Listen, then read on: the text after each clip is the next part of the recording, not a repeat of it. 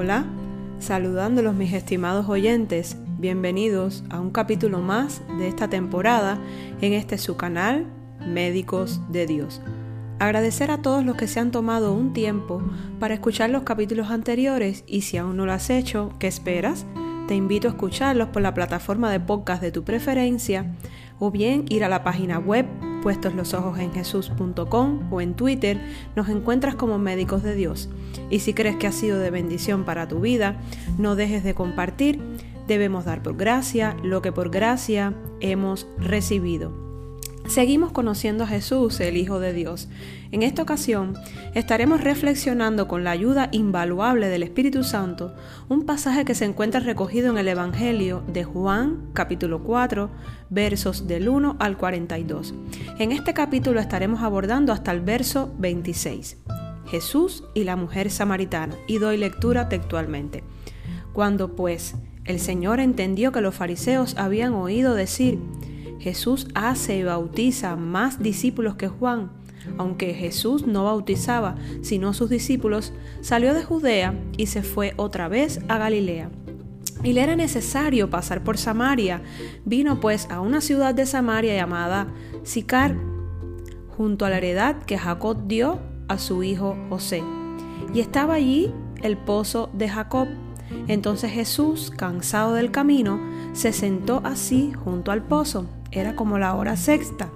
Vino una mujer de Samaria a sacar agua y Jesús le dijo, dame de beber.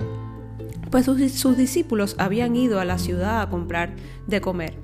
La mujer samaritana le dijo, ¿cómo tú, siendo judío, me pides a mí de beber, que soy mujer samaritana? Porque judíos y samaritanos no se tratan entre sí. Respondió Jesús y le dijo, si conocieras el don de Dios y quién es el que te dice, dame de beber, tú le pedirías y él te daría agua viva. La mujer le dijo, Señor, no tienes con qué sacarla y el pozo es hondo. ¿De dónde pues tienes el agua viva? ¿Acaso eres tú mayor que nuestro padre Jacob? que nos dio este pozo, del cual bebieron él, sus hijos y sus ganados. Respondió Jesús y le dijo, Cualquiera que bebiere de esta agua volverá a tener sed, mas el que bebiere del agua que yo le daré no tendrá sed jamás, sino que el agua que yo le daré será en él una fuente de agua que salte para vida eterna. La mujer le dijo, Señor, dame de esa agua para que no tenga yo sed, ni venga aquí a sacarla. Jesús le dijo, Ve, llama a tu marido y ven acá. Respondió la mujer y dijo, no tengo marido. Jesús le dijo, bien has dicho, no tengo marido porque cinco maridos has tenido y el que ahora tienes no es tu marido. Esto has dicho con verdad. Le dijo la mujer, Señor, me parece que tú eres profeta. Nuestros padres adoraron en este monte y vosotros decís que en Jerusalén es el lugar donde se debe adorar. Jesús le dijo, mujer, créeme que la hora viene cuando ni en este monte ni en Jerusalén adoréis al Padre, vosotros adoréis lo que no sabéis. Nosotros adoramos lo que sabemos, porque la salvación viene de los judíos, mas la hora viene y ahora es cuando los verdaderos adoradores adorarán al Padre en espíritu y en verdad, porque también el Padre tales adoradores busca que le adoren. Dios es espíritu y los que le adoran en espíritu y en verdad es necesario que adoren, le dijo la mujer. Sé que ha de venir el Mesías llamado el Cristo. Cuando Él venga nos declarará todas las cosas. Jesús le dijo, yo soy el que habla contigo. Volvemos a ver un pasaje donde nuestro amado Jesús establece un diálogo cargado de enseñanzas. Una vez más, vemos la presencia de una persona samaritana en las enseñanzas, en este caso una mujer. Ya hemos platicado de las diferencias y la pugna que existía entre los judíos y los samaritanos. En esta ocasión disfrutaremos de un hermoso diálogo donde a Jesús no le importa la condición de aquella mujer el manso y humilde de corazón, estableció una conversación franca, amena y sincera como él solo sabe hacerlo. Estaremos dividiendo esta enseñanza en dos partes a efecto de entender mejor dos puntos importantes abordados por nuestro Jesús. Como punto número uno y el que abordaremos en el día de hoy, el agua que calma la sed por siempre. Y como punto número dos, testimonio vivo de su gracia, favor y poder. En el capítulo de hoy estaremos abordando el primer punto, como les comenté, el agua que calma la sed por siempre. ¿Me acompañas? Recordemos que Jesús vino a servir y no para ser servido, que su condición era de siervo y me encanta su forma tan peculiar de mostrar su esencia, una forma humilde y poderosa de ser, de comportarse, de enseñar el camino real, único y verdadero, el cual es Dios, con un amor inagotable por el prójimo una fidelidad eterna para con el Padre, capaz de mostrar compasión por nosotros. El Verbo se hizo carne y habitó entre nosotros. Él lloró, caminó, no tenía dónde recargar su cabeza cuando estaba cansado, sintió hambre y sintió sed. ¿Has sentido sed alguna vez en la vida? Como seres humanos que somos tenemos necesidades fisiológicas que suplir, comer, ingerir agua, dormir, entre otras. El agua es un líquido vital y preciado. El ser humano puede vivir de hasta 3 o 5 días aproximadamente sin agua solamente. A partir de un determinado momento, el cuerpo sería incapaz de realizar sus funciones básicas debido a la falta de este motor natural. Entonces Jesús viajaba de Judea a Galilea y en el camino pasó por Samaria. Dice la palabra que cerca del mediodía se sentó cansado y sediento cerca de un pozo, y a su encuentro acudió una mujer samaritana a sacar agua, y Jesús se dirige a ella, sus palabras fueron claras y precisas, dame de beber. ¿En cuántas ocasiones el Señor ha demandado una actitud nuestra, una acción sin reproches ni dudas de nuestra parte? Debemos estar atentos siempre y prestos a escuchar la voz de Dios que nos está hablando o el dulce susurro del Espíritu Santo. Así fue el asombro de aquella mujer. Por su condición de pecadora, de samaritana, no se sentía merecedora de que un hombre judío estuviera haciéndole semejante petición, y mucho menos dirigiéndole la palabra. Fue una gran sorpresa para ella. Así nos pasa a veces a nosotros, no tenemos ni idea de que somos hijos de un Dios grande, poderoso, amoroso, que nos ama a pesar de nuestros pecados, de nuestra condición inmunda y que nos habla en todo momento para disciplinarnos, orientarnos y para cumplir propósitos en su nombre. ¿Y cuál es nuestra respuesta a veces? El asombro y la duda. Hoy siéntete representado o representada por esta mujer samaritana.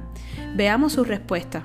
¿Cómo tú, siendo judío, me pides a mí de beber que soy mujer samaritana? El asombro la paralizó. Vinieron dudas a su mente y veamos cuál fue la respuesta de nuestro amado Jesús. Si conocieras el don de Dios y quién es el que te dice dame de beber, tú le pedirías y él te daría agua viva. Nótese que Jesús se refiere al agua viva, no es cualquier agua esta que Él, en su infinito amor, nos ofrece. Jesús habló abiertamente sobre las propiedades vivificantes del Espíritu. Vayamos a Juan 7 del 37 al 38 y dice así, en el último y gran día de la fiesta Jesús se puso en pie y alzó la voz, diciendo, si alguno tiene sed, venga a mí y beba. El que cree en mí, como dice la Escritura, de su interior correrán ríos de agua viva. Al decir ríos de agua viva, Jesús se refería al Espíritu que los creyentes recibirían más tarde. Cuando el Espíritu de Dios viene, tenemos una nueva vida. Sin el Espíritu de Dios tenemos que luchar con nuestro esfuerzo propio que está plagado de debilidad moral y tendencias pecaminosas. Pero cuando viene el Espíritu tenemos gozo, esperanza y poder. Nótese que Jesús no se refiere a una gota de agua, sino a ríos de agua viva. Como un río el Espíritu fluye, una fuerza de poder que entra en nosotros y luego fluye para que podamos ser de bendición para los demás. Por eso siempre al inicio de cada episodio te pido que des por gracia lo que por gracia hemos recibido del Padre. Si hoy recibimos bendición, consuelo y favor de parte de Dios y somos templo del mismo Espíritu Santo, el mismo que resucitó a Jesús al tercer día, dejemos que sea Él quien nos guíe y nutra nuestro espíritu. Esta metáfora, ríos de agua viva, es la manifestación del Espíritu Santo en nuestras vidas, su guía, su consuelo, su intersección. ¿Sabes tú que cuando no sabes qué pedir en oración, el hermoso Espíritu Santo intercede por ti delante del Padre? pero tenemos que dejar que fluya dentro de nosotros. No apaguemos el Espíritu Santo con nuestra conducta, nuestra apatía espiritual, nuestras dudas e incredulidades. Dejemos que nuestro corazón se inunde de su presencia y no tendremos sed jamás. La samaritana, la samaritana no salía de su asombro. Imagínense un judío delante de ella pidiéndole agua y diciendo cosas que a ella a lo mejor no podía entender. Se preguntaba, ¿cómo este hombre podría sacar agua del pozo sin ningún instrumento? Entonces viene la comparación magistral de Jesús que compara el agua común y corriente con esa agua viva y dice, en el verso número 13, Cualquiera que bebiere de esta agua volverá a tener sed, mas el que bebiere del agua que yo le daré no tendrá sed jamás, sino que el agua que yo le daré será en él una fuente de agua que salte para vida eterna.